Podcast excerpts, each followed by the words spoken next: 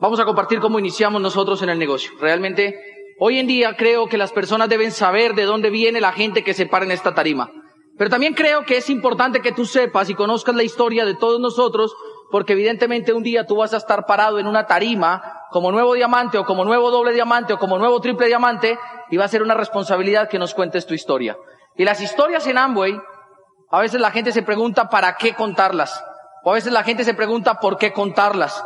Resulta que nosotros dentro del negocio hemos aprendido algo y es que es fundamental que nosotros sepamos de dónde viene la gente, porque quizás dentro de la historia de éxito de cada ser humano, el 50% será saber de dónde viene, pero el otro 50% será conocer de lo que fue capaz de mejorarse a sí mismo cada día.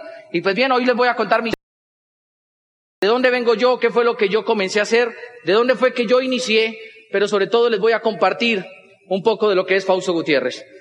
Cuando, cuando yo comencé a hacer este negocio, de las primeras cosas que, que yo comencé a darme cuenta es que esto es un viaje de emprendimiento. Y es un viaje de emprendimiento para cualquier persona y para cualquier ser humano que inicia en este negocio. Pero es un viaje de emprendimiento donde lo primero que nosotros tenemos que aprender a ver es recordar de lo que ya fuimos capaces de ganar algún día. Y por eso, cuando yo me pongo a pensar en esto, me pongo a pensar en todos los momentos en los que en mi vida yo he ganado. Me pongo a pensar y me pongo a recordar todos los momentos en mi vida donde yo me he sentido ganador, y evidentemente los momentos de victoria de todos los seres humanos comienzan siendo iguales. Digamos, yo tengo una foto de cuando era bien niño, la primera foto que lograron tomarme, donde ya realmente se veía que yo era un ganador. Ese día habían miles de millones de competidores y ganamos.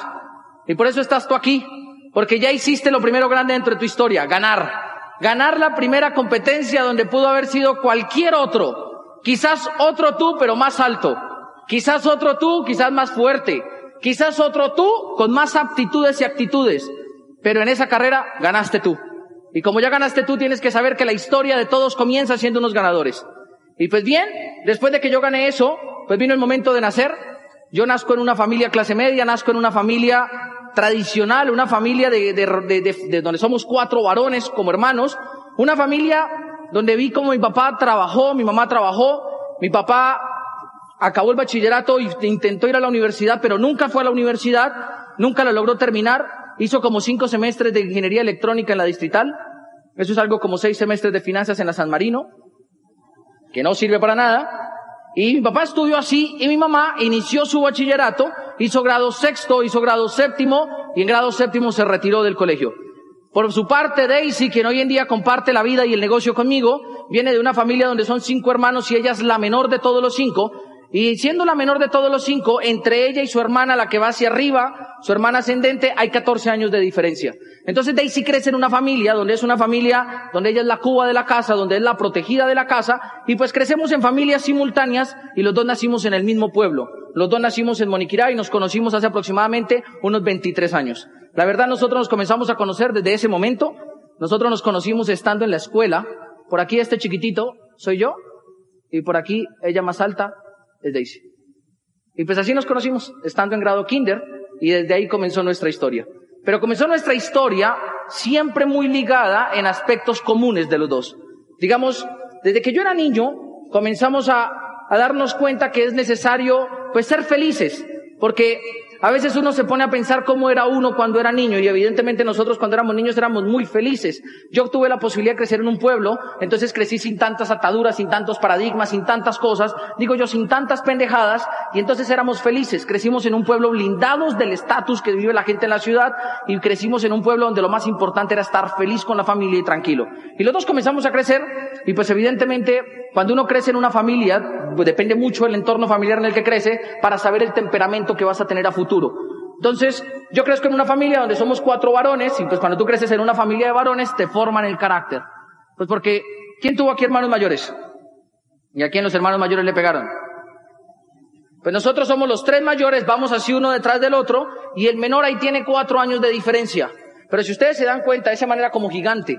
Ese man nació y comenzó a crecer, a crecer, a crecer, y mis papás nunca, nunca, nunca lo corrigieron. A él nunca le dieron juguete, nunca lo, lo, pues lo, corrigieron con correa como a nosotros, porque hay que aclarar que nosotros somos de esos niños a los que nos echaron juguete y no nos traumatizamos. Y probamos todas las formas de juguete existidas y, y habidas en la vida, y pues nunca nos traumatizamos. Mi hermanito menor, como creció así, siempre creció diferente a todos los demás, y nos tocó hacer un ajuste del carácter cuando tenía 14 años. Lo comenzamos a formar entre los tres mayores y crecimos siempre ligados a la idea de que los hombres no se quejan, de que los hombres no lloran, de que como usted es varón, mi hijo no llore, no chille y me eche pa'lante. Y pues crecimos también en una concepción un poco machista, donde mi papá nos, nos prohibió a nosotros decirnos que nos queríamos entre hermanos. Uno, yo me acuerdo que mi papá cuando éramos pequeños nos dábamos besos entre hermanos y que nos dieron, nos dábamos abrazos y mi papá un día nos dijo, eso no está bien visto entre hombres. Me hace el favor, están prohibidos que se toquen y que se den besos. Y nosotros crecimos así.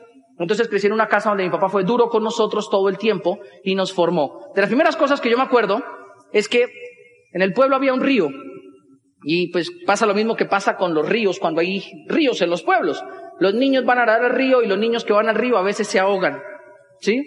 Y entonces en el pueblo la gente se estaba ahogando. Mi papá dijo, yo tengo que enseñarle a los niños a nadar para que no se me ahoguen un día, porque si se vuelan de la casa se ahogan, y pues yo prefiero que se vuelen pero que no se ahogan. Entonces le dijo a mi mamá, hay que enseñarle a nadar a los pelados.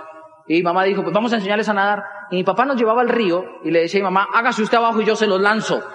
Y mi papá nos lanzaba. Y entonces cuando uno salía llorando, mi papá le decía, no llore, que usted no es una mujer, sálgase para acá. Y nos volvía a lanzar y nos comenzó a formar. Entonces nosotros aprendimos a que si nos dolía, no nos quejábamos. Y así aprendimos a nadar libre, espalda, pecho, mariposa, todos los estilos, hasta que un día nos comenzó a llevar a una piscina, a nadar y a entrenarnos ya en una piscina, ya no en el río. Y estando en la piscina aprendimos otras de las lecciones importantes en la vida. A veces es necesario que la gente sea corregida, pero que sea corregida con amor. Mi papá quizás conoció ese concepto un poco tarde y, y nos gritaba a veces, haga más patada, haga más patada, haga más, pero uno dentro del agua no escucha. Y entonces en el pueblo se dan unos limones chiquiticos que nunca maduran.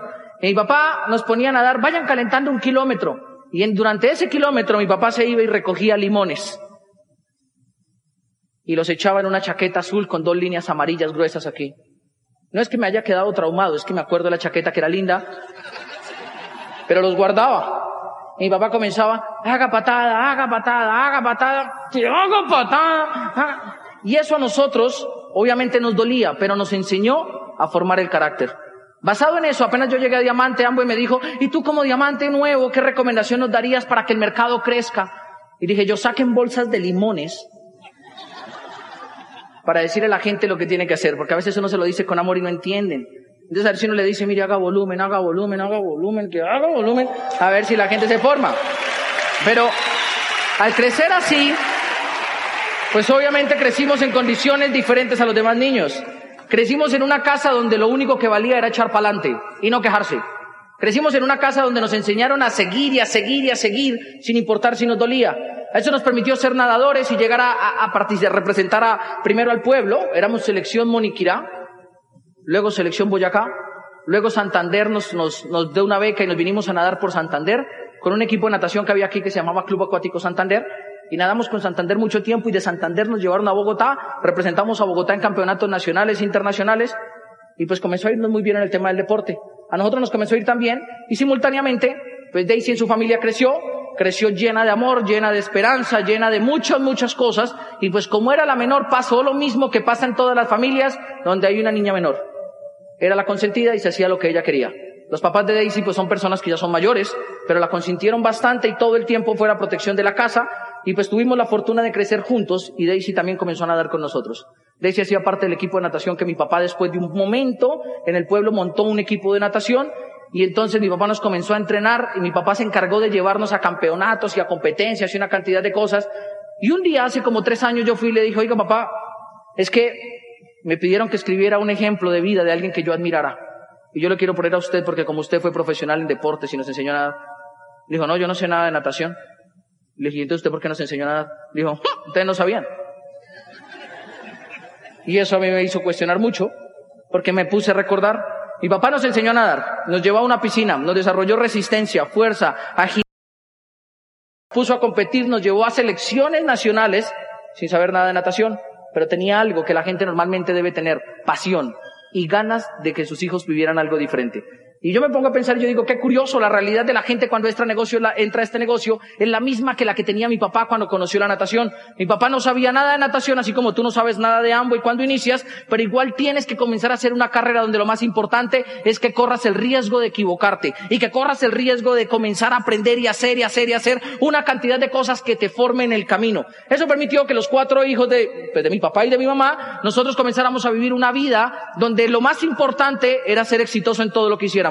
Muchas veces, y yo no les voy a decir que no, odiamos el entrenamiento que teníamos. Porque en el pueblo comenzamos a nadar y nos iba bien, pero cuando llegamos a Bogotá, el Comité Olímpico Colombiano creó un programa que se llamaban Escuelas de Especialización Deportiva. Y nos metió en las escuelas de especialización deportiva, y entonces en esas escuelas teníamos que ir a nadar tres veces por semana, de cuatro de la mañana a seis de la mañana, luego ir al colegio, y luego del colegio ir a la casa a almorzar, y luego del almuerzo ir a entrenar de 4 a 6 de la tarde gimnasio o trabajo físico y de 6 a 8 de la noche nuevamente en el agua. Y habían días donde nadábamos entre 10, 12 o 15 kilómetros por día. Y entonces obviamente cuando a ti te ponen a nadar 10 kilómetros, pues duele el cuerpo. Y si lo haces de lunes a sábado, duele seis veces más. Y pues lo hacíamos así. Y dentro de ese trabajo de profesionalización se nos formó algo que fue la mente de ganadora. Se nos formó la, la mente de ganar, se nos formó la actitud de querer siempre seguir a pesar de que nos dolía. Pero se nos formó porque crecimos en ese ambiente. Y pues una vez comenzamos a crecer en ese ambiente, mi papá ya estando en Bogotá inicia su negocio, inicia una panadería, vende todo lo que tenía en el pueblo, comienza la panadería, y yo tenía 10 años, cuando la panadería mi papá se quiebra, hace un mal negocio, lo pierde todo, y pues eso a mí en la vida me cuesta trabajo entenderlo. Entonces yo me pongo a quejarme, y entonces yo volteé a mirar y dije, sí, ve, pues estamos mal, estamos en la inmunda, y pasamos de ser una familia que vivíamos en cierta comodidad a tener que ser una familia acomodada. Nos fuimos a vivir de un apartamento donde todos tenían una habitación a vivir en un apartamento en dos colchones acomodados. Yo creo que la habitación en la que vivíamos era como de aquí hasta acá y de aquí hasta allá. No era más de grande, cabían dos colchones y nos comenzamos a acomodar así y entonces comenzamos a sentir lo que era tener necesidad en la vida. Desde mis 10 años hasta los 21 años yo tuve lo que fue una vida llena de necesidades, pero nunca se nos notó porque mi papá nos enseñó a nosotros que todo eso iba a ser temporal. Yo me acuerdo la primera vez que nos quebramos, pues tuvimos la primera noche de quiebra, cuando nos tuvimos que ir de la casa donde vivíamos, fue muy fuerte, porque llegamos a la casa de un familiar buscando dormida, y resulta que el familiar estaba de viaje, y no pudimos quedarnos en la casa ese día.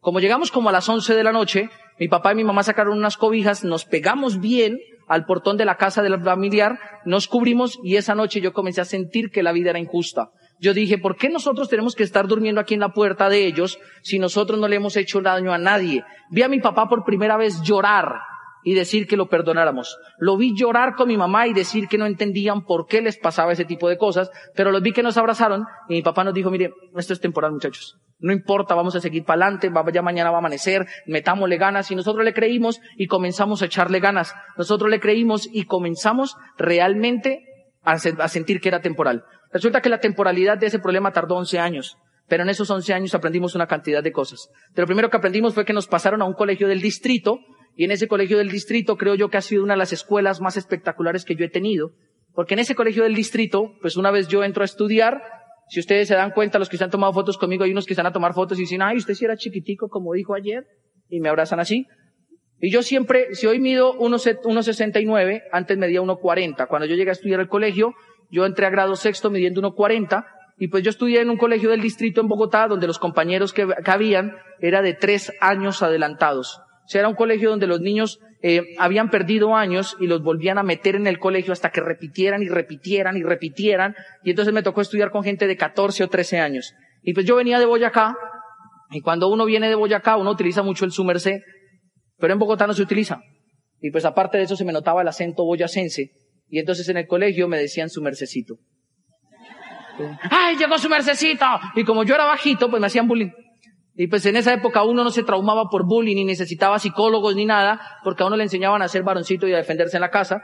Y entonces yo me acuerdo que me la estaban montando y me la montaban y me la montaban, y pues a mí no me gustaba el tema de que me la montaran, entonces un día, eh, pues le dije, papá, papá, estoy cansado de que me la monten. Y mi papá me dijo, es que el problema es que usted no se ha hecho visible, tiene que hacerse visible. Cuando ellos sientan que usted es importante en el salón, lo van a cuidar. Y pues yo me encargué de eso, me hice el mejor estudiante del curso. Ellos sabían que yo tenía las respuestas. Ellos dijeron, hay que cuidar a Fausto para que nos dé respuestas. Y entonces entre todos los que antes me hacían bullying me comenzaron a proteger. Cuando yo llego a grado séptimo, la situación económica en casa se pone más crítica, pero muy, muy crítica, muy dura. Y pues no, no te cuento esto para que diga, ay, pobrecito, no me interesa que me tenga lástima. Quiero que piense que si usted nunca ha tenido una etapa dura en su vida, entonces usted no tiene excusa para no llegar a diamante. Porque los que ya la tuvimos, hemos llegado. Y si usted no la ha tenido, es momento de que usted llegue. Y entonces nosotros comenzamos a tener dificultades económicas y mi papá un día nos busca y nos dice, hay que dejar de nadar. Ya no podemos seguir nadando. Mi hermano mayor, él es un poco más sensible que todos, se puso a llorar. Y mi segundo hermano, que es de esos hermanos a los que les gusta el dinero, pero les encanta el dinero, todos tienen un familiar de esos que les encanta el dinero. Él me mira y me dice, pues, papá, vendamos dulces en el colegio. Yo le digo, pero Rubén, eso está prohibido. Y él me dice, por eso. Mejor, podemos cobrar más. Y yo le digo, ¿y cómo es el negocio? Y él me dice, mire, es fácil, vendamos dulces. Él me explica, y el negocio era sencillo. Comprábamos un paquete de moritas. ¿Conocen las moritas? Comprábamos un paquete de moritas en 2.500, venían 100 moritas a 50 la morita, 5.000 pesos, ganancia del 100%. Y con 2.500 pesos, hace 17, 18 años, alcanzaba para coger un bus en Bogotá de la, la casa natación, de natación a la casa y comerse una empanada. Y nos alcanzaba para eso y lo comenzamos a hacer lunes, el martes, el miércoles, el jueves, el viernes, y con eso pues, podíamos ir a nadar. Y nadábamos y nadábamos y nadábamos y todo iba muy bien, hasta que un día en grado séptimo viene un compañero, si está por acá me avisan. Además, pregúntale al lado el nombre para saber si está por aquí. Viene Cristian Guacanemi y me dice, deme la plata y los dulces o lo golpeo. Y pues mi mamá es santanderiana. Yo siempre he dicho que las santanderianas son de ese temperamento que peinan los hijos a cachetadas. Son fuertes. Y pues más con cuatro varones. Entonces yo vi cómo mi mamá nosotros nos formó así y a mí se me saltó el, el santanderiano genético que llevo por dentro. Y le digo, ay, pues atrévase y me dio un golpe, me rompe el ojo. Cuando me vean de cerca se van a dar cuenta que tengo aquí una cicatriz. Y pues yo me llevo para la casa con el ojo hinchado. Y voy y le digo a mi papá, papi, yo no quiero volver a vender dulces. Que se joda la natación. Yo no quiero ya llegar a Juegos Olímpicos. Mire cómo me vieron la cara. Y mi papá se quedó mirando así con mucho amor y me dijo, mañana le compro una falda y le hago unos rulos. Y lo saco a la calle a quejarse. Y eso a mí me marcó para siempre porque me dijo, ¿y es que usted no se puede defender? Y yo le dije, pero papá, es que yo no sé pelear. Dijo, pues aprenda. Pero papá, es que a mí no me gusta. Pues no es que le guste, es que le toca. O se le va a dejar montar. No, papá, todo bien. Y yo me fui al otro día para el colegio, yo miraba a Cristian y le decía, espera y yo. Y así comencé. Después yo comencé a volver a vender dulces porque me di cuenta de algo y era que el problema que teníamos era que Cristian me buscaba porque como yo echaba tantas moritas en la maleta, la maleta se veía gorda. Y entonces él me identificaba fácil, entonces como tuve que buscar otro producto y encontré un chocolate que venden aquí en Colombia relleno de arequipe que es adictivo a la gente. La gente lo compra en todo momento, pero había un problema, era más caro. Y al ser más caro, mis compañeros que pagaban 50 por una morita ya no me lo podían pagar. Entonces valía el dulce en esa época como 400, 500 pesos y yo tuve que cambiar mi target. Entonces tuve que dejar los que no podían pagar moritas y me fui a buscar los que podían pagar chocolates. Porque me, yo ofrecí, mis compañeros no podían pagarlo. Y un día le digo a una profesora que se llama Martica, le digo, Martica, estoy vendiendo unos chocolates. Me dice, Faustico, tú sabes que eso está prohibido. Martica, lo que pasa es que yo hago esto no porque yo quiera, sino porque yo tengo un sueño. Me dice, ¿cómo así? Yo le digo, es que yo tengo un sueño, Martica. Yo, yo vendo dulces para poder ir a nadar porque yo quiero unos Juegos Olímpicos. Y si usted no me compra, yo no puedo hacer realidad mi sueño. Y ella voluntariamente aceptó. Me dijo, está bien, dame dos. Y yo le dije, pero es que el problema es que traigo 24.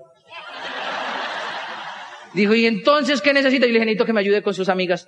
Que todas las profesores me compren. Dijo, pero Fausto está prohibido. Y yo le dije, pero Martica, es que yo tengo un sueño. Y Martica fue y le dijo a la profesora de sociales, la de español, la de lenguaje, la de castellano, la de inglés, la de educación física, todas me compraban. Pero como estaba prohibido, nos tocó crear métodos. Y yo me acuerdo que la profesora de sociales decía, Gutiérrez, y yo, señora, tráigame su cuaderno. Y yo echaba ahí las dos, las dos chocolaticos y se los llevaba y se los entregaba. Y ella metía el dinero, ella metía el dinero y yo así comencé a vender dulces. Todos los profesores me compraban hasta que un día que llegó Cristian Guacaneme y me dijo, ya sé que usted está vendiendo el nuevo dulces, me da la plata y los dulces o lo llevo a la coordinación. Y yo ya había como aprendido algo y le dije, ah, atrévase. Dijo, ah, no me cree, yo te voy a decir a la coordinadora. Le dije, vaya, dígale, yo lo acompaño. Y cuando vi que él arrancó para allá, yo me le fui detrás para saber si fuera verdad. Y cuando llegué y lo vi que entró, le dijo, señora coordinadora, Fausto está vendiendo dulces y yo lo denuncié. Me sube la nota. Y la coordinadora me coge y me dice, ¿es verdad, Fausto? Y le dije, señora coordinadora, es que yo tengo un sueño. Pero ella no se dio ante eso. Dijo, a mí me importa un carajo lo que usted sueñe, aquí se respetan las reglas. Y me quitó los dulces y me dijo, y los sanciono tres días. Y pues yo no podía decirle a mi papá, papá, me sancionaron en el colegio porque yo me acordaba de la falda y de los rulos. Entonces yo pues igual me iba para el colegio, pero cuando llegaba yo me saltaba un muro para poder entrar y cuando entraba a veces los profesores a clase me decían, usted está sancionado, sálgase. Y yo me iba para un árbol que se llamaba el árbol de los pensamientos. Un árbol de una copa grandísima daba tiempo para dormir, meditar, pensar, llegaban las ideas, fluían los pensamientos, todo. Y yo me acosté en ese árbol y me puse a pensar cómo carajos hago para vender dulces porque yo tenía un sueño y era nadar. Y el problema fue que me comenzaron a mí a revisar la maleta todos los días, me revisaban la maleta. Todo el tiempo me la pasaban revisándome la maleta. Y entonces yo me di cuenta que como me la revisaban a mí, yo tenía que tener socios. Y fui y le dije a un compañero, le tengo un negocio. Digo, ¿cuál es el negocio? Yo le dije, necesito que me ayude a vender dulces y le doy un porcentaje. Dijo, ¿y cuánto es el porcentaje? Yo le dije, le doy el 10%, pero si el volumen es harto, le doy el 15%. Dijo, está bueno, pero es que yo tengo una hermana. Le dije, ¿en qué curso está su hermana? Y dijo, no, once, camino hablamos con Dianita. Y nos fuimos, Dianita, hay un negocio. ¿Cuál es el negocio? Hay que vender unos dulces. ¿Y qué me gano yo? El 10%. Y dependiendo de cuánto venda, le doy el 15%. Y le contamos a varios y entraron como siete u ocho y comenzamos a vender en el colegio. Comenzamos vendiendo las burbujitas esas de arequipe con chocolate, después vendíamos dulces rellenos con dulce de fruta, chocolate rellenos con dulce de fruta, moritas, bombombunes, mordisquetas, barriletes, lecheritas. Y pues cuando, cuando el mercado se ponía cambiario, nos tocaba cambiarlo por roscones, mantecadas, que tocara, vendíamos, pero eso me permitió a mí que yo pudiera seguir nadando. Sin embargo, pues un día cogen a uno de ellos y le dicen, ¡ah! Usted es el que vende dulce, lo vamos a echar del colegio. Y él dice, no, los dulces no son míos, el negocio no es mío, todo eso es de Fausto. Y pues claro, la coordinadora cae nuevamente y pues entonces me dice, usted no puede seguir vendiendo dulces, los sanciono cinco días. Me sancionan y yo me di cuenta que el problema era que transportábamos los dulces todo el tiempo. Entonces fui y yo dije, ¿qué hago? ¿Qué hago? Cinco días sancionado yo ya pensando. Y fui a buscar a Martica y le dije, Martica, necesito que me preste el baúl de su carro. Voy a comenzar a guardar dulces en el baúl del carro. Todos los lunes necesito meter toda la mercancía de lunes a viernes y el lunes necesito que eso quede cargado. Dijo, pero Fausto, yo no te puedo ayudar con eso, es ilegal. Le dije, pero Martica, es que lo que pasa es que tengo un sueño. Y Martica accedió. Me prestaba el baúl de su carro y lo cargábamos ahí y comenzamos a crear canales de distribución. Mis compañeros, ella entraba a los dulces y nosotros ya nos revisaban, no nos veían nada. Todos los días nos revisaban, no nos encontraban nada y nosotros sabíamos dónde estaban guardados los dulces y vendíamos y vendíamos. Y pues así llegamos a grado décimo cuando éramos como 30, hasta que un día llegan y dicen información, yo me hice representante de los estudiantes, dice la coordinadora, tenemos que encontrar una red de venta de dulces y mercancía que hay en el colegio y quiero que les hable su líder para que los mueva. Y salgo yo, los tenemos que atrapar muchachos. Y todo el mundo, pues obviamente la gente sabía que era yo, pero hubo un problema. Hubo un problema y fue que un día llegó un muchacho, me dice, hola, yo quiero vender dulces para ti. Yo le dije, ¿y usted quién le dice que yo vendo dulces? Dijo, todo el mundo sabe que es usted. Yo le dije, no, no, va a estar mal informado. Dijo, mire que yo soy bueno vendiendo. Yo le dije, ¿qué tan bueno? Dijo, no, yo vendo harto. ¿Y qué quieres vender? Dijo, pues dígame, ¿qué vende usted? Yo le dije, mire, todo lo que se vende en el colegio, lo vendo yo. Y él llega y dice, mm, entonces usted que mi mamá está buscando. Y le dije, ¿quién es su mamá? Y dijo, la dueña de la cafetería. Y pues obviamente ahí, diez días para el árbol de los pensamientos, ¿sí? Y yo me fui, me iba a pensar, y una vez allá pensando me di cuenta de algo y yo me di cuenta y yo dije, mm, ¿cómo hago? ¿Cómo hago? ¿Cómo hago? Porque ya revisaban todo. Y nos dimos cuenta que es que a los niños de kinder nadie los revisaba. Entonces el negocio era sencillo. Buscábamos a los niños les decíamos, ¿quiere ganar un chocolate? Sí, ¿qué hay que hacer? Meta estos dulces en su maleta. Y los metíamos, y va y los lleva hasta el carro la profesora. Y entonces comenzábamos a cargarlos y los niños iban cargados así descargaban y vendían, entregaban dulces y dele y dele y dele y dele. Y pues así yo me gradué del colegio. Y esto básicamente me permitió a mí seguir nadando. Esto me permitió seguir compitiendo. Y pues la gente a veces me dice, uy, pero usted era un vendedor de dulces tenaz. No, yo no era vendedor de dulces, yo era como traficante de dulces. Yo tenía rutas, mercancía, caletas, cómplices, distribuidores, tenía de todo lo que tiene un traficante, pero yo vendía dulces. Y la gente me dice, uy, pero es que a usted se le ocurrían cosas grandes. Le voy a decir la verdad. Yo nunca fui consciente que todo lo que se me ocurría un día lo iba a contar. Pero se me ocurrían porque yo tenía un sueño. Cuando la gente tiene sueños, se le ocurren cosas ante las dificultades. Si tú vas a entrar a hacer este negocio, si vas a entrar a hacer este negocio, si vas a entrar a hacerlo, tienes que saber algo. En este negocio sobreviven los soñadores. La gente que no tenga un sueño se va a morir y se le va, no le va a funcionar y se va a ir cuando se le rajen las patas. En este negocio sobreviven los soñadores. Y si no eres un soñador, te vas a morir cuando alguien te pida 300 puntos fiados y no te los pague. En este negocio sobreviven los soñadores. Y si no eres un soñador, te vas a rajar cuando alguien te mira a los ojos y te diga, cuente con mis cuatro mil puntos, mi diamante, y no haga ni 600 personales. En este negocio sobreviven los soñadores. Yo no les cuento esto para que usted salga y ponga al niño con una maleta llena de dulces, papito, ya sé lo que vamos a hacer de aquí a once, no. Yo le cuento esto para que usted se dé cuenta que la mente de un soñador es una mente creativa porque todo el tiempo tienen claro el sueño y no el obstáculo. La mente de un soñador es una mente que crea todo el tiempo realidades alternas para andar buscando soluciones reales. La mente de un soñador crea lo que la mente de un negativo que no sueña jamás es capaz de ver por falta de visión. Conclusión, entre más sueñes, más visión creas. Alguien ahorita me decía, ¿y usted cómo hace para llegarle a un perfil alto? Yo le digo, mire, lo que pasa es que cuando usted tiene un perfil alto sentado enfrente suyo, el perfil alto no va a entrar porque ambos lleve 56 años en el mundo. El perfil alto va a entrar porque se da cuenta que usted es un soñador, que tiene una visión clara para conectarle a él. Si usted le muestra la visión de lo que van a construir, él le va a preguntar, ¿y qué toca hacer? Y yo lo hago porque vale la pena. Pero cuando uno no es un soñador, los sueños y las acciones se quedan netamente en la limitación del obstáculo diario que se presenta. Y afortunadamente el negocio de Amway no es para gente mediocre, porque los mediocres nunca tienen un sueño. Y si tú tienes un sueño en el corazón, tienes que comenzar a defenderlo. Yo toda la vida tenía sueños. Me llamaban loco, ingenuo. Me decían que recapacitara. Mi papá decía, este fue el que me salió jíbaro de todos. Este fue el que se la fuma verde. Mis hermanos decían, ese man hasta debe fumar. Porque yo hablaba de cosas que no todo el mundo habla. Y como yo me dejaba crecer el pelo y no me gustaba hacer caso, porque yo creía que los sueños se deberían defender, pues en la casa me tenían como, como si yo fuera el hermano diferente. Todos mis hermanos se vestían la camisa y yo no. Todos mis hermanos se cortaban el pelo como mi papá decía y yo no. Y todos mis hermanos hacían caso en la casa y yo no, porque yo creía que si yo tenía un sueño yo lo iba a hacer. Yo fui el primer hermano que me fui de la casa, yo fui el primero de los cuatro que dije, papá no voy a llegar a dormir. Y todo eso te lo digo porque el soñador también tiene algo de rebelde. ¿Cuántos de ustedes se han sentido que algún día en su vida han sido rebeldes? Entonces ustedes son soñadores y merece la pena que defiendan lo que están haciendo. Pero a veces a uno se le olvida eso. Mire, yo me gradué del colegio y me gano una beca para entrar a estudiar medicina en la Universidad Nacional. Y pues me gano la beca para entrar a estudiar medicina y cuando uno estudia medicina en la Universidad Nacional, ¿cómo camina uno? No camina, levita. Y uno se la pasa así, no.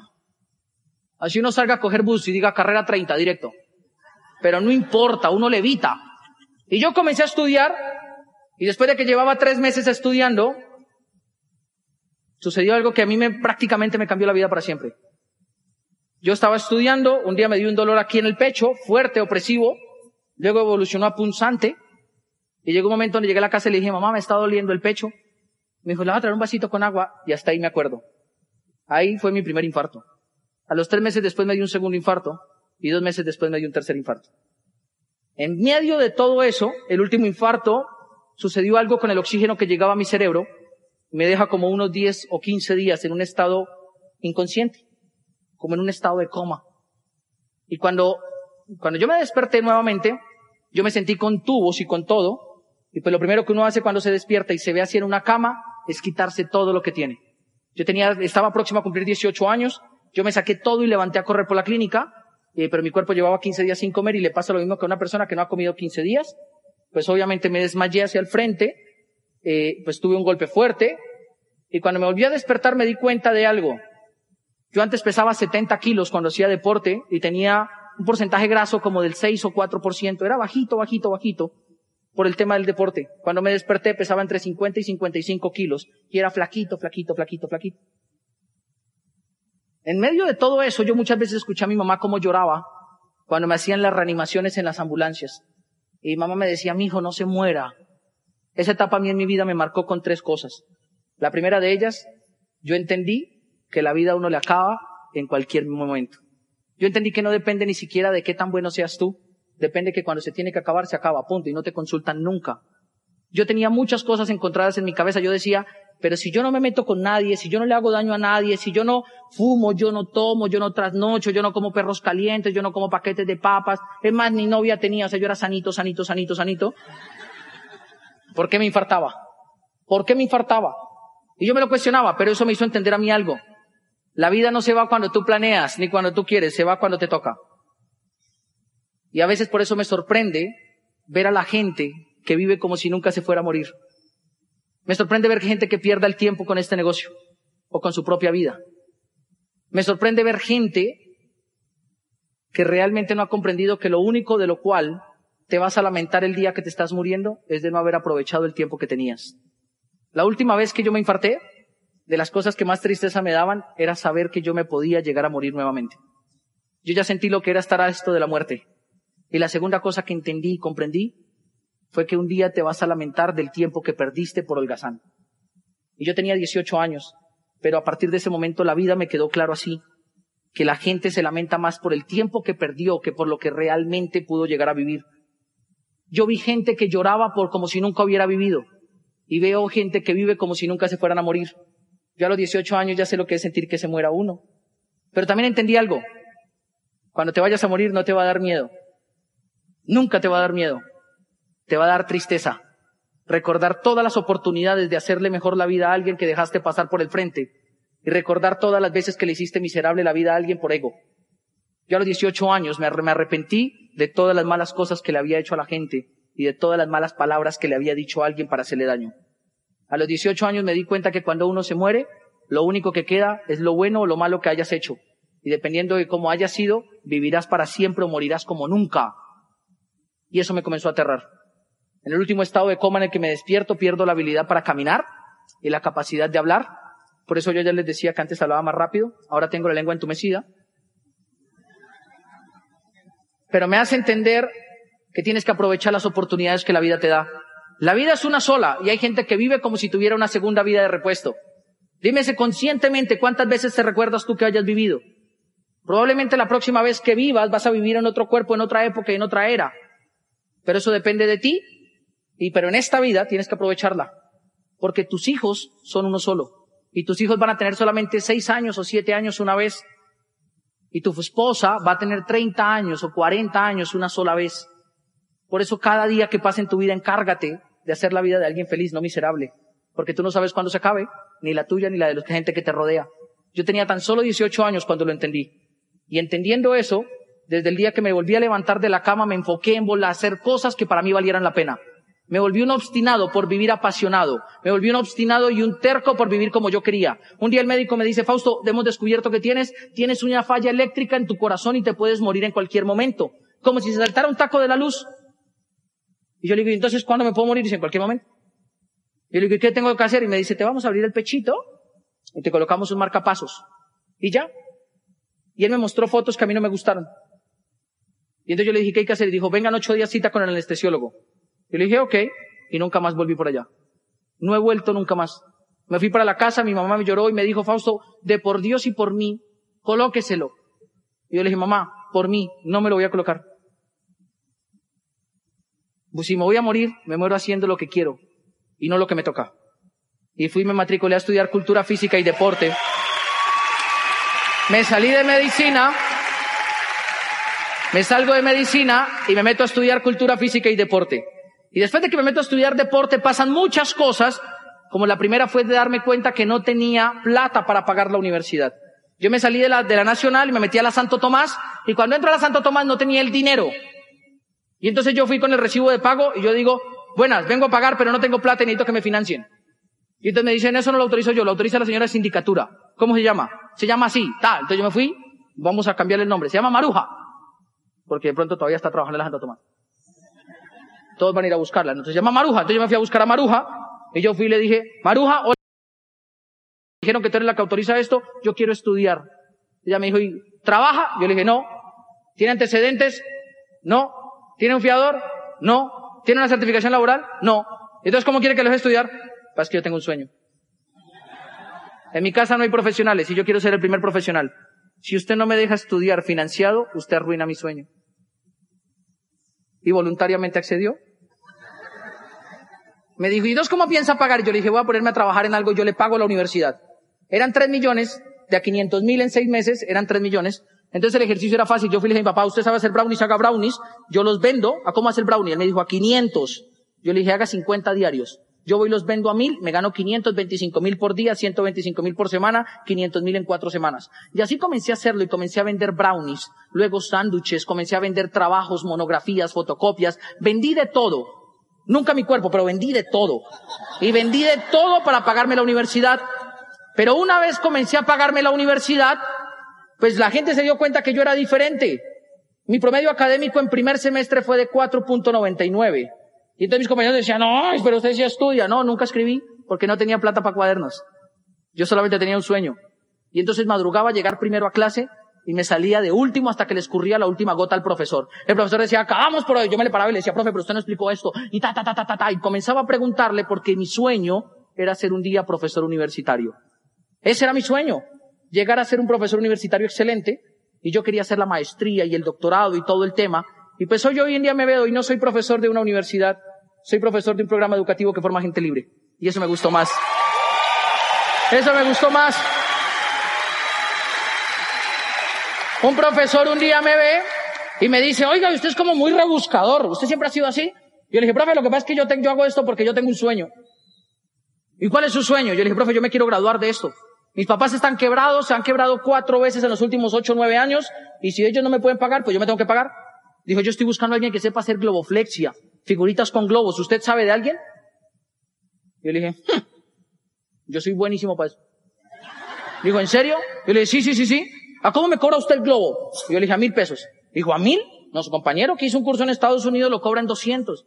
Ah, es que ese man no se va a hacer pulgas ni garrapatas. ¿Y usted sí? Claro.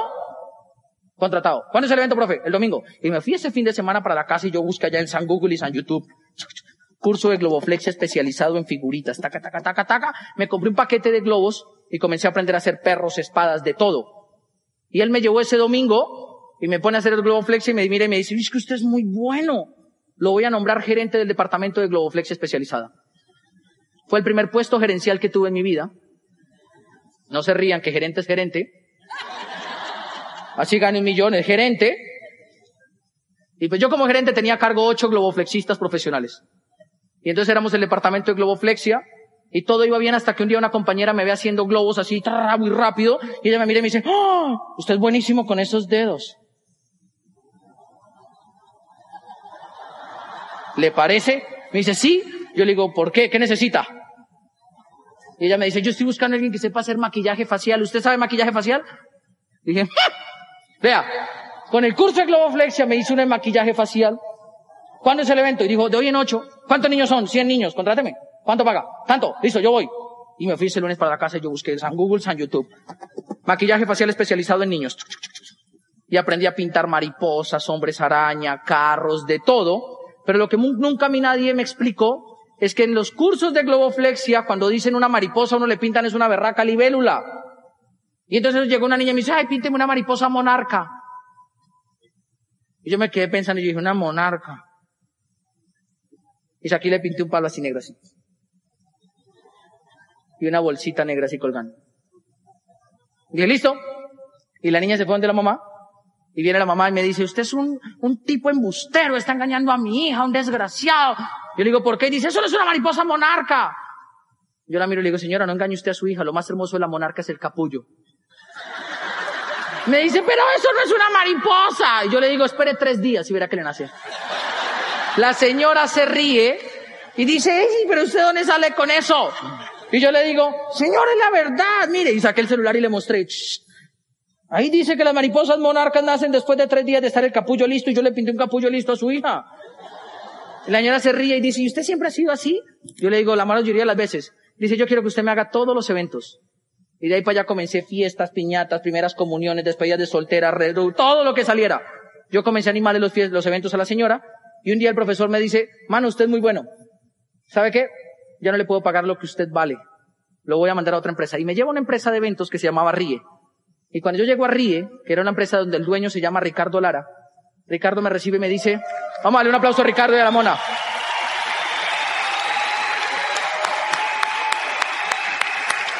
Ricardo se queda mirándome y me dice, mire, la verdad aquí en esta empresa de eventos necesitamos a alguien es que sepa de campamentos. Si usted sabe campamentos, lo contrató. de campamentos? Mire, me hace como dos meses me hice un curso de campamento Globoflex y maquillaje facial. También sabe Globoflex, sí señor. Entonces me fui para la casa, San Google, San YouTube. Campamentos juveniles colombianos, Coldeportes, taca, taca, taca. Y aprendí tanto de campamentos que me volví semillita, tallito, matica, hojita, frutico, de todo. Y tenía todos los pines pegados. Y aprendí a hacer nudos, amarres, canaletas, carpas, de todo. Y comencé a trabajar en eventos. Hasta que un día me llevaron a un evento donde la señora que estaba organizando el evento yo veo que estaba molesta y yo le digo, ¿y por qué está tan brava? Y ella se queda mirando y me dice, porque no hemos comenzado y mire la hora. Yo le digo, ¿y qué falta? Dice, pues el Señor que anima. Y pues yo me ganaba 30 mil por día y yo le digo a otro recreador, oiga, ¿y el man que anima? Dijo, no, como que el man no va a llegar. Yo le dije, ¿por qué no sube usted? Y dijo, no, no hay que ser profesional para eso. Y le dije, ¿pero cuánto le pagan? Dijo, 150 mil. Yo le dije, hm, no sabía que soy profesional en eso. Venga para acá. Y bueno, y para arriba, para esa tarima. Y comencé a trabajar como animador. Comencé a animar fiestas, despedidas de soltera, o sea, discotecas. Trabajé en de todo. Yo era de esos que salen en las ferias de, de, fiestas y todo eso y dicen, ¿dónde están las mujeres? Todo eso así. Y comencé a trabajar, me comenzaron a pagar, me comenzó a ir bien. Hasta que un día Ricardo Lara dice, oiga, estamos buscando a alguien que nos pinte la casa nueva, la sede nueva. ¿Usted sabe pintar? Eso viene incluido dentro del paquete, no sabía. Y entonces me contrató para pintar y pues uno pinta, o sea, no es que pues, yo sea el pintor de la vida, pero uno aprende a pintar y uno aprende a hacer cositas. Y cuando yo estaba pintando, pues yo pinté toda la casa de blanco. A mí nadie me explicó que los guardaescobas hay que pintarlos de otro color. Entonces yo de piso a techo pinté todo de blanco. Cuando llegó Ricardo y me dijo, ¡Ah! ¿y eso por qué le quedó blanco? Yo le dije, ¿por qué? dijo, luego eso no va en pintura de aceite. Y le dije, ah, le apliqué una base blanca para que coja mejor la otra. Ricardo dice, ¿y la otra? Yo le digo, vaya, cómprela. Entonces va a comprarla y cuando me la trae yo comienzo a pintar. Pero cuando usted no sabe algo se le nota. Yo puse la pintura, había un piso laminado y yo me puse a pintar como una sirena.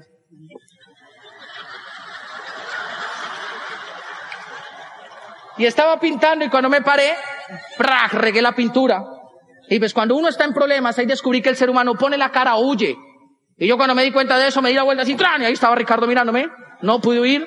Ricardo me dice, ¿qué pasó? Yo le digo, me tiré el piso.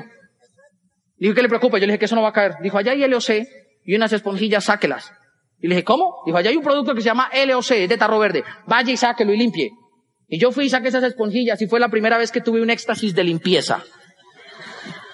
Yo limpiaba y limpiaba y comencé a sentir una emoción que cuando yo me paré, mi papá trabajaba en panadería, manejaba grasa, y yo me paro y le digo, Ricardo, este desengrasante es buenísimo, ¿dónde lo consigues tú? Y él dijo, no, yo lo vendo. ¿Tú lo vendes? Sí, sí, sí. ¿Y es caro? No, eso es barato. Dije, ah". ¿y de dónde lo traes? Dijo, de Estados Unidos. ¿Tú traes productos de Estados Unidos? Digo, sí, claro, ¿tú no? Yo no.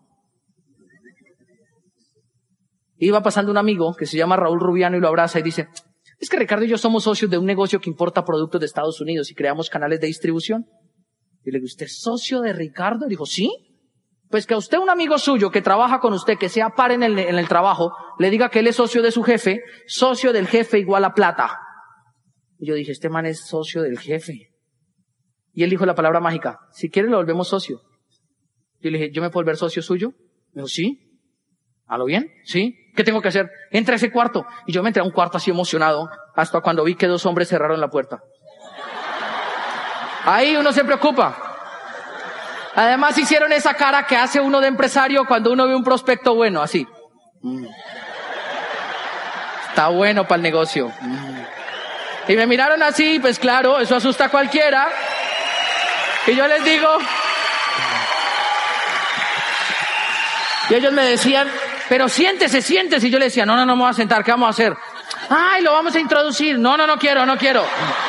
Sí, te tenemos que hacer la introducción, no quiero. Bueno, entonces comencemos así. Y sacaron un rotafolio amarillo. Y en ese rotafolio amarillo que sacaron, a ellos yo no sé cómo les habían dado el plan. Pero la primera laminilla decía bienvenido a un mundo de posibilidades. Y ellos estaban tan emocionados, y es que antes habían unos cassettes de la oportunidad que hablaban, y ellos me miraron y me dijeron, bienvenido a un mundo de posibilidades. ¿Has pensado cómo sería tu vida si tiempo y dinero no fuera el problema? No.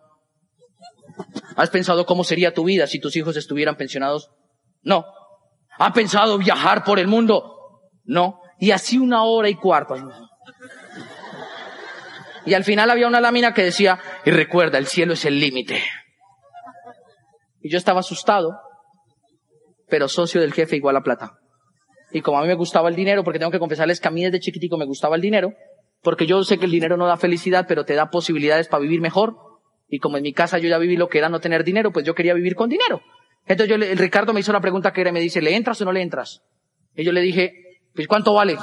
Y hace 10 años la inscripción en Amway valía 118.500 pesos. Y era un maletín negro que decía Amway en letras blancas con una linecita roja debajo. Y yo le dije, pues yo le entro. Y él dijo, son 118.500. Yo le dije, no tengo plata, usted es mi jefe, adelánteme el sueldo y yo le entro de una. Y él me adelanta el sueldo, yo entro, me compro un maletín y me voy para la casa. Y me voy para la casa y le digo a mi papá, papá, me metí a un negocio buenísimo. Y me dice, ¿cuál negocio? Yo le dije, me metí en Amway. Y usted es bien pendejo, ¿sí o no? Fausto, eso es una pirámide, tenga cuidado. ¿Quién lo metió en eso? Le dije, Ricardo. Ricardo ya su jefe, ya lo quiere explotar en lo que hace en la empresa, ahora lo va a explotar en este negocio. Yo le dije, ¿en serio? Dijo, sí. No habrá comprado ningún maletín, ¿no? No, señor, ¿por qué? Mire, Fausto, yo le he advertido a usted, ¿cuándo va a coger juicio? No, papá, pero es que es un buen negocio. ¿Cuándo va a coger juicio? Y volteó a mirar a mi mamá y se pusieron a discutir y yo me fui.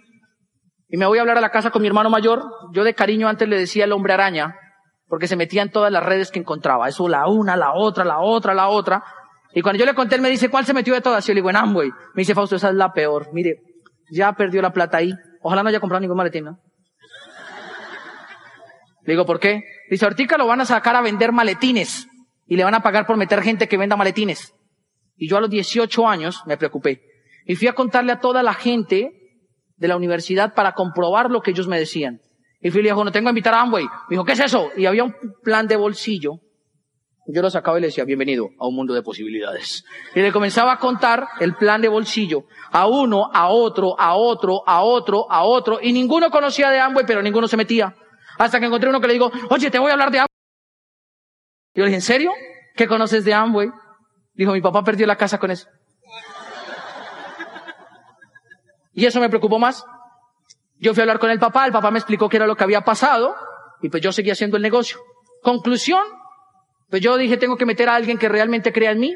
Voy a ir a buscar un frontal, hice una lista y me fui a un colegio y dije, Martica, le tengo un negocio. Y Martica se caminó y me dijo, Faustico, tú sabes que contigo lo que sea. Yo le dije, ok, firme aquí. Y entró Martica. Después de que Martica firmó, me dice, ¿qué hay que hacer? Yo le digo, fácil. Hay que comprar unos productos, yo no sé cómo se venden, vamos a aprender cómo se hace, y después de que entres, hay que invitar gente a que haga lo mismo. Y ella esa misma tarde fue y le dijo a Betty, Betty, nos vamos a meter a un negocio. Y Betty dijo, Martica, contigo lo que sea. Y entonces Betty le dice, ¿qué hay que hacer? Dice, firma aquí, chun. Compre una mercancía, Faustico nos va a enseñar a vender, él no sabe vender, pero vamos a aprender los tres, métase. Y se metió. Y ahí Marta va y le dice a la otra hermana, Carmencita, vamos a meternos a un negocio. Hay que comprar una mercancía, Faustico lo va a enseñar a vender, él no sabe vender, vamos a aprender los cuatro. Y comenzamos a andarlo, y así en los primeros tres meses, hace diez años, yo cuando entré al negocio alcancé niveles hasta el 18%. Y pues estando en ese momento de mi vida, yo en la universidad ya vendía productos. Vendía un desodorante que se llamaba Body Series, que había hace 10 años, uno de color blanquito, vendía un champú que se llamaba Satinic, porque hace 10 años estaba Satinic, y vendía un desmaquillante de ojos y labios, que era Aristry hace 10 años. En los productos eran diferentes, el costo era diferente, el mercado estaba separado, no era un close, o sea, los países no estaban unidos, cada país era un mercado, pero yo hacía el negocio en esa época. Y un día en la universidad, pues yo estaba duchándome, facultad de deportes, 94% de la gente son varones, y escuché que comenzaron a decir, ¡Eh, qué tiene champú! Dígale a Neceser. Y yo me estaba bañando y dije, uy, qué boleta el que le digan neceser, ¿sí Cuando salí, comencé a aplicarme el desodorante y dice, ¡eh, quién tiene desodorante! Dígale a neceser. Y dije, ¿en serio yo? Me apliqué la crema de cuerpo. ¿Quién tiene crema corporal? Dígale a neceser. Y ya me di cuenta que era yo. Y me le digo, ¿cuál es el cuento con neceser? Y frabas a otro por detrás y dice, no lo frote que se espuma. Y ahí la cabeza se me estalló a los 18 años renuncio al negocio de Amway, me voy de Amway, y llamé a Marta y le dije, Marta, nos vamos a rajar de Amway. Carmen, nos vamos a rajar de Amway. Betty, nos vamos a rajar de Amway. Y bueno, nos rajamos todo de Amway. Y me fui a hacer lo que la gente espera que tú hagas. Y si tú eres joven, la gente allá afuera te va a probar más si te buscas un empleo. Y yo me fui a hacer lo que la gente quería que yo hiciera para buscar aprobación. Me busqué un empleo y mi papá me dijo, ay, mi hijo por fin sentó cabeza. Y me busqué otro y otro y otro y otro, pero me despedían de todos hasta que un día me harté y dije, yo no quiero ser más empleado. Pero como no sabía hacer más nada, me busqué otro empleo y me busqué otro y otro y otro y otro y otro. Y de los 18 a los 21 años pasé por 30 empleos. Cuando usted pasa por 30 empleos, usted ya sabe que la opción no es tener un empleo porque igual lo van a echar. Por muy bien pago que sea o por muy mal pago que sea o por muy buen jefe que tenga, un día lo van a echar. Y a mí me echaron. ¿Quiénes aquí tienen un empleo? A ustedes los van a echar. Yo no sé si es mañana, pero los van a echar. O en un mes, pero los van a echar. Y cuando yo me di cuenta de eso, me puse a buscar formas de emprender. Y un día en el colegio donde yo trabajaba, que era un colegio muy prestante, yo dictaba clases de educación física y natación, pero yo no era cualquier profesor de educación física, pilas. Yo era de Physical Education and Swimming Teacher. Yo tenía parqueadero, mi parqueadero decía Mr. Gutiérrez. Yo no tenía carro, pero tenía parqueadero. Y yo en esa época andaba en bicicleta, entonces llegaba en mi bici y la parqueaba ahí en toda la mitad y me bajaba así. Para sentir que tenía un carro. Y comencé así. Y un día en el colegio le digo profesor, profe, estoy mamado de pasar clases, de pasar notas y de que me pasen memorandos por todo. Y él me dice, ¿y por qué no se mete a un negocio conmigo? Yo le dije, ¿un negocio de qué? Dijo, pues mire, este lunes en el gimnasio moderno a las 7 de la noche va a haber una entrevista empresarial. Estamos buscando jóvenes emprendedores. Yo le dije, ¿qué tengo que hacer? Dijo, lleve una hoja de vida. Bueno, ¿a qué hora llego? Dijo, llegue a las seis y media para que coja puesto. Y yo cuando llegué, llegué, entregué una hoja de vida. Cuando ya llegué, lo llamé y le dije, ya estoy acá. Me dijo, ya salgo. Me recibió la hoja de vida y me dice, espéreme aquí, yo le aviso si lo reciben. Y se entra y cuando sale me dice, te aceptaron, regístrate en esa mesa y di que te invité yo. Y yo me registro, Fausto Gutiérrez, y me pegan aquí, un papel, Fausto Gutiérrez. Y yo entro y cuando entro veo que la gente sonríe sospechosamente y él me sienta adelante. Cuando yo veo que sale Carlos Eduardo Castellanos por la tarima. Jóvenes, buenas noches. Y claro, eso a mí me sorprendió. Yo lo volteé a mirar y le dije, esto es Amway. Y él me dice, ¿tú qué sabes de Amway? Le dije, lo sé todo, venga para acá. Y me lo saqué al auditorio y le dije, mire, esto de Amway no funciona. Yo ya estuve, mi papá dice esto, mi hermano esto, mis amigos esto, váyase de Amway. ¿Usted qué nivel es? Dijo, 15%. Yo le dije, yo fui 18, váyase de Amway. Dice, ¿tú crees? Yo le digo, yo no creo, estoy seguro, váyase. Y él se va de Amway. Y me dice, Fausto, pero la gente que tengo adentro, le dije, sáquelo si yo hablo con él. Y lo sacó, hizo un círculo, yo le dije, muchachos, váyanse de Amway, esto no funciona. Mi papá dice esto, mi hermano dice esto, y se fueron todos. Él me dice, oiga, qué buen amigo es usted. Lo voy a recomendar en un trabajo. ¿Usted qué está haciendo por las tardes? Yo dije, nada. Dijo, ¿le gustan los gimnasios? Le dije, no me gusta, pero si hay plata yo le entro. Y comencé a trabajar en un gimnasio dictando clases de spinning, clases de rumba, de aeróbicos, de lo que fuera, de multifuerza, de todo. Y estando en el gimnasio, un día yo me estaba bañando después de haber dictado cinco clases, cinco horas seguidas de spinning, y me estaba escurriendo el ácido láctico en las piernas, y le digo al compañero de la ducha al lado, le digo, oiga, ¿usted no está mamado a trabajar acá? Y dice, sí. Por eso unos amigos y yo nos montamos un negocio. Yo le dije, ¿un negocio de qué? Dijo, usted debería meterse. Le dije, ¿en qué? Dijo, ¿a usted le gustan las ventas? Yo le dije, no me gusta, pero si hay plata, sí me gusta, ¿qué hay que hacer? Dijo, mire, vamos a tener una reunión informativa el lunes a las 7 de la noche en el gimnasio moderno. Yo le dije, no me invitaron a nada de eso de Amway, ¿no? Digo, no, no, no, no es nada de eso. Yo le dije, seguro, digo, seguro. Yo ya no creí mucho, pero sin embargo fui porque que fuera algo bueno. Y cuando llegué me senté atrás. Cuando veo que sale Mauricio Lara por la tarima, yo le digo, vea, ¿esto es Amway? Y él me dice, no, son negocios de la nueva economía y network marketing. Y le digo, esto es Amway, ese me llama Mauricio Lara, el de allá adelante Andrés Lara, el de allá Julián Lara, el de allá Ricardo Lara, a todos los conozco que se llama Fernando Palacios, ese Camilo Pinto, ese Cielo José Ramón, me los conocía a todos, porque yo ya había estado en Amway. Y él me dice, y luego tú qué conoces de Amway, yo le dije, lo sé todo, ¿usted qué nivel es? Dijo, 18%. Le dije, venga, casi me salve a otro como usted, venga para acá. Y me lo saqué del auditorio, y le dije, váyase que esto es una pirámide, esto no funciona, esto no sé qué, mi papá dijo esto, mi mamá esto, váyase de Amway. Y mi gente, saque los que también salve a otros tantos en un mes. Y me lo sacó, les hablé y les dije, váyanse de Amway y se fueron. Si alguno de ustedes tiene problema con sus dobles, me los manda yo se los rajo y los saco si quiere. Pero, claro, la gente se rajó y él me dice, usted es buen amigo, ¿qué está haciendo los fines de semana? le dije, nada, ¿por qué? Dijo, le tengo un negocio. Yo le dije, ¿cuál negocio? Y dijo, están buscando un profesor de natación para una caja de compensación de 6 de la mañana a 6 de la tarde. Le dije, hágale, hay plata, yo entro. Y me puse a trabajar. Y yo trabajaba porque yo tenía afán en mi vida. El afán en mi vida era que yo hacía unos meses atrás me había hecho papá. y me dice papá, de manera curiosa, yo comencé a salir con alguien que quedó embarazada a los 15 días. Ha sido uno de los enigmas más grandes de la humanidad. Mi papá todavía me dice, ¿y cómo pasó, mijo? Y pues, es difícil explicar a veces. Pero cuando yo me enteré que iba a ser papá, me entró esa sensación que le entra a usted que tiene hijos. Yo sabía que ahora yo tenía que trabajar para que a mi hija no le faltara nada. Y ya les conté lo que me dijeron a mí de que toda la vida y eso me marcó para siempre. Entonces yo me puse a trabajar y pues hacía los 20 años yo tenía tres empleos. De lunes a viernes trabajaba de 6 de la mañana que me salía de la casa hasta las 4 de la tarde que salía del colegio y entraba a trabajar de 5 de la tarde a 10 de la noche en un gimnasio y sábados y domingos de 6 de la mañana a 6 de la tarde. Y así estaba mi vida y me invitaban a esa vaina de Amway. Un día yo me vi en el borde de la cama, yo estaba frustrado y yo estaba llorando allá en el borde de la cama y lloraba y lloraba porque a los 20 años me pasó lo que le pasa a la gente a los 40. Sentí que había trabajado mucho para no tener nada y deberlo todo y no poderle garantizar vida a mi hija.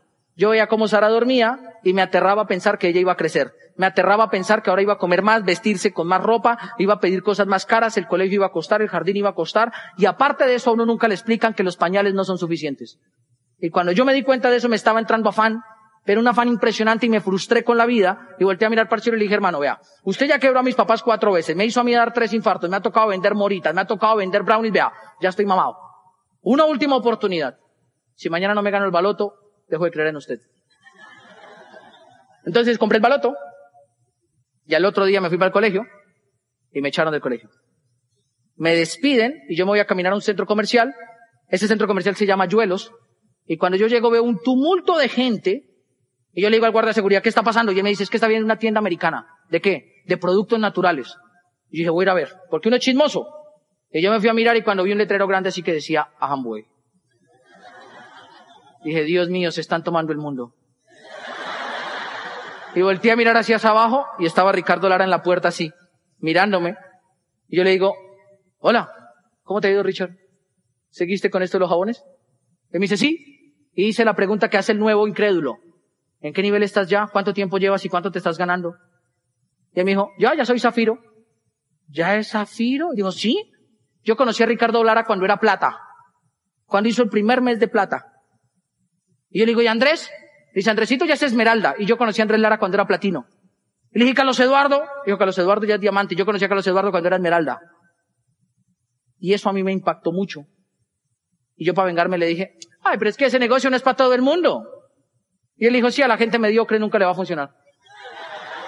Y me dolió muchísimo, dor muchísimo.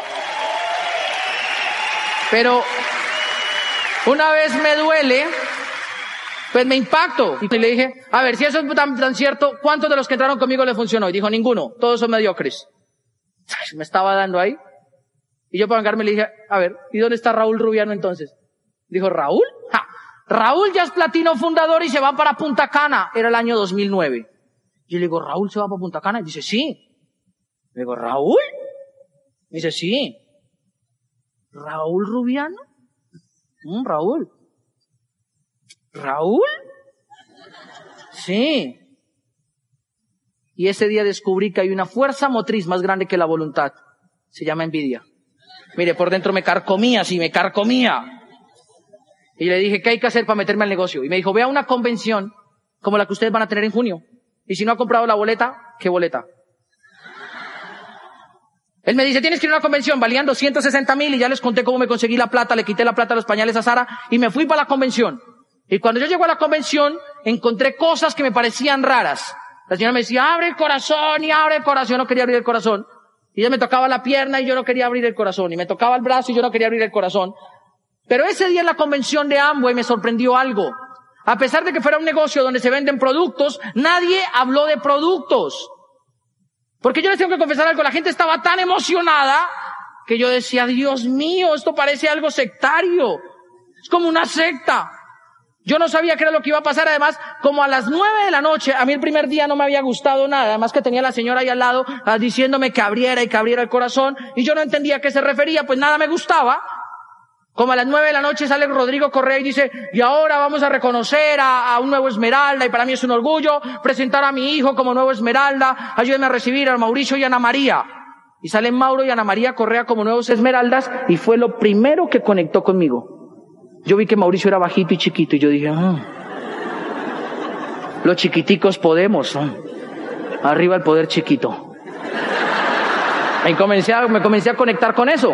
Suena tonto, pero eso me gustó ver que alguien chiquito lo había hecho, joven, lo había hecho, y yo dije, entonces yo puedo hacerlo.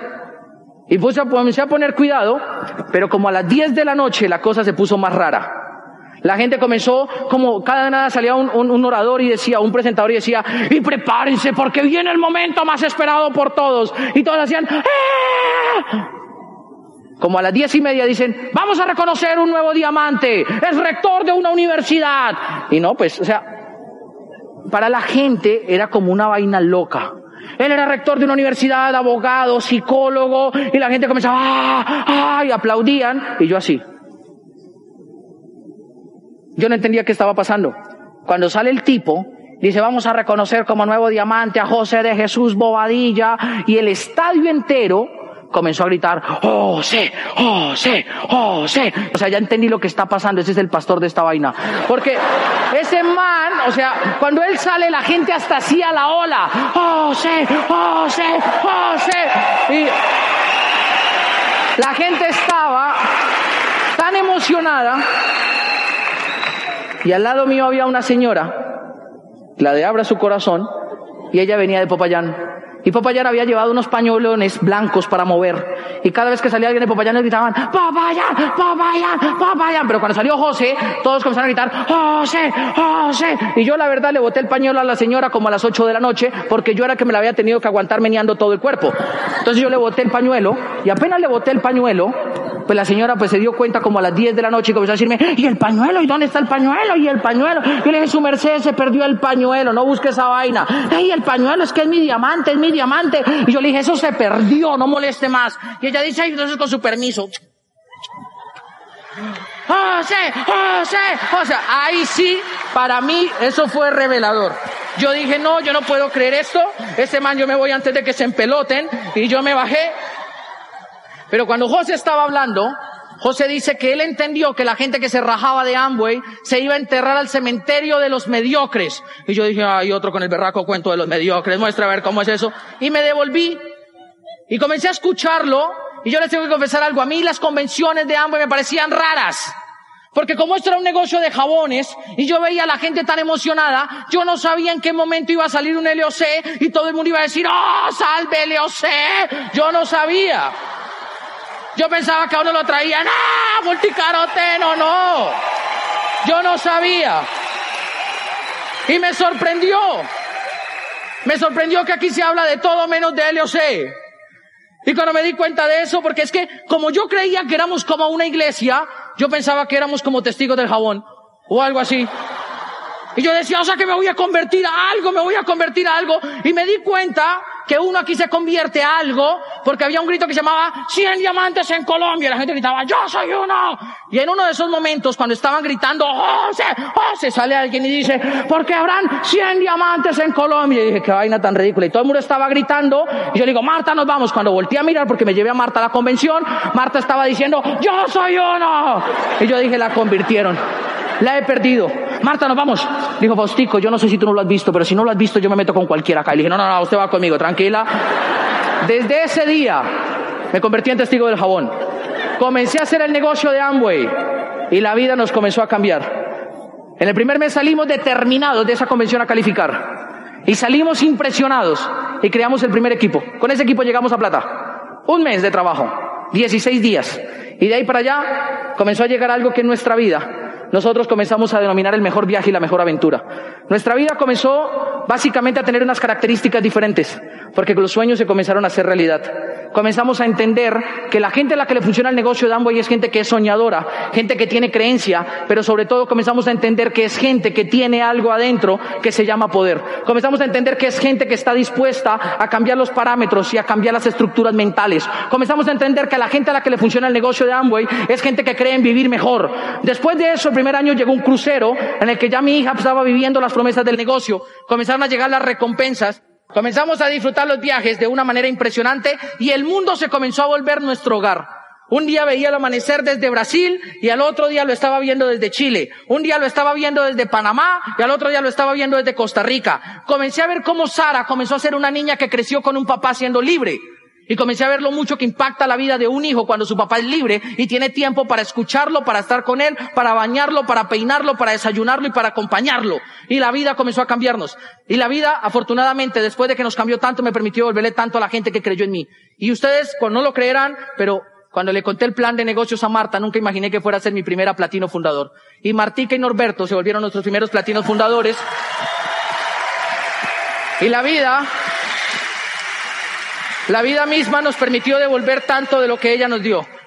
Llegamos a Esmeraldas, mi hermano comenzó a viajar conmigo, ya estuvo en el viaje de Cancún, Primero vino el crucero, luego Chile, luego Brasil, luego vino Cancún. Y pues en Cancún disfrutamos con Sara montones. Nos fuimos de compras, estuvimos paseando, nadando con delfines. Y al año siguiente vino Punta Cana. Ya en Punta Cana Daisy comenzó a desarrollar el negocio de Amway y se califica por mérito propio para ir al viaje de Punta Cana. Eso me indicó a mí que ella tenía algo que yo estaba buscando en la vida y era templanza y actitud.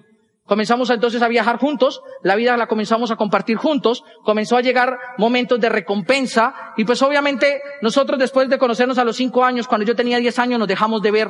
La vida nos volvió a encontrar catorce años después y la vida nos comenzó a recompensar. Hoy en día compartimos una relación donde hemos viajado por el mundo entero, donde nos hemos dedicado a compartir momentos y experiencias, pero sobre todo donde nos hemos dedicado a crecer juntos, no solo personalmente, sino también como pareja. Hemos conocido lugares que no se imaginan y hemos visto amaneceres en rincones que tú también mereces ver. Hemos estado dándole la vuelta al mundo entero y hemos pasado momentos inolvidables. Porque, mira, yo le digo a la gente, un día tú entras a Amway y entras contando las necesidades que tenías, pero todo lo que hayas tenido en necesidad, cuando seas diamante lo vas a tener en abundancia. Todo lo que hayas tenido en necesidad, cuando seas diamante lo vas a tener en abundancia. Todo lo que tengas en necesidad, cuando seas diamante lo vas a tener en abundancia.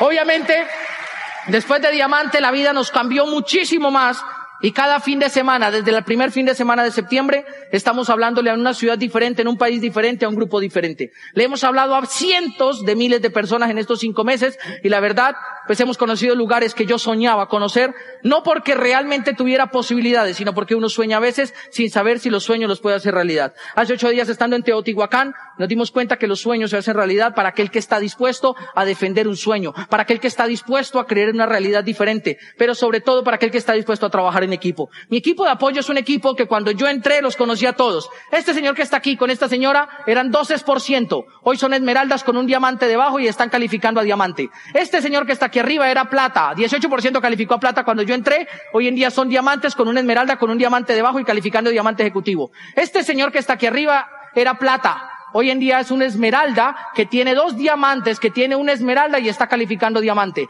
Este señor que está aquí arriba, con esta señora, hoy en día son diamantes ejecutivos que tienen cerca de ocho diamantes. Yo los conocí cuando eran platinos. Hoy en día tienen cerca de ocho diamantes, veinte esmeraldas y cientos de platinos y están calificando a otro nivel. Y por aquí, toda esta gente que conocí eran ceros por ciento igual que yo. Hoy todos son esmeraldas y diamantes en esa foto. Lo que te tengo que decir es que el negocio está para la gente que se queda. Porque cuando te quedas, un día vas a celebrar en familia. Un día te van a llamar a una tarima y te van a decir que eres nuevo diamante. Y en serio, la vida va a comenzar a devolverte todo, todo lo que un día tuviste necesidad. Un día vas a darte cuenta que los sueños en este negocio mantienen a la gente viva porque le otorgan poder. Y entonces yo le digo a la gente, tengan sueños. Tengan sueños. Mire, yo sé que hay gente que no se les ha entrado todavía al negocio. Yo sé que hay gente a la que usted todavía no le ha contado porque usted tiene miedo. Pero le voy a decir una cosa. Haga el negocio hasta que usted tenga un resultado y hasta que a usted le funcione, porque cuando funcione la gente va a entrar. Hoy en día yo me pongo a pensar en mi papá ya entró al negocio porque yo tenía un sueño y era que mi papá hiciera el negocio conmigo. Hay que tener un sueño muy fuerte, hay que tener un sueño muy grande. Mi papá entró conmigo al negocio hace seis meses. Y después de que mi papá entró, yo aprendí una de las lecciones más grandes de la vida, y es que todo en la vida tiene una razón de ser. Nada en la vida pasa por casualidad. Y les digo esto porque mi papá entró al negocio y hace unos meses me buscó y me dice, Fausto, el negocio está muy duro, la gente no entra, no he podido vender el producto, la lista que tenía ya se me acabó, no he podido pasar del 15%, ¿qué hago? Y yo lo miré con amor y le dije, papá, mañana le compro una falda, le hago unos rulos y lo saco a la calle a quejarse. Despierta en conciencia. Somos el team Líderes Constructores.